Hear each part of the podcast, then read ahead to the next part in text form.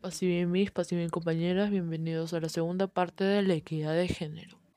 Primeramente tenemos que saber qué es el empoderamiento de las mujeres.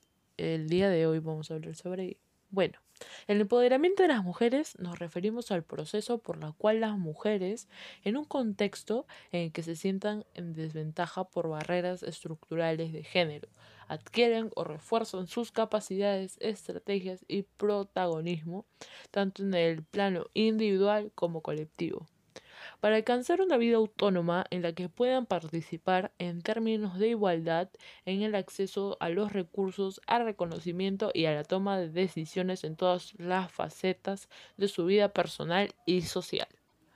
Ahorita mismo vamos a presentar las plataformas en donde se dan el empoderamiento de la mujer. Bueno, la primera plataforma tenemos a la, acción de Beijing resulta de la Conferencia Mundial estableció que las mujeres tienen igual el derecho a participar en la gestión de asuntos públicos y mediante esta participación a contribuir a refindir las prioridades políticas al incluir en los programas políticos nuevos temas y ofrecer nuevos puntos de vista sobre las cuestiones políticas generales.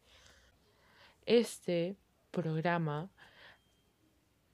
buscó y marcó dos objetivos estratégicos. Garantizar a las mujeres la igualdad de acceso y la plena participación en las estructuras de poder y en la adoptación de decisiones.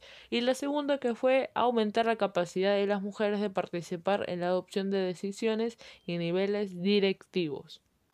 Esos son datos de la ONU. La ONU afirma a la Agencia de Naciones Unidas para la Igualdad de Género y el Empoderamiento de las Mujeres, que en todas sus facetas de sus vidas, ya sea en los órganos políticos o reuniones empresariales, las mujeres tienen muy poca participación en las decisiones que las afectan.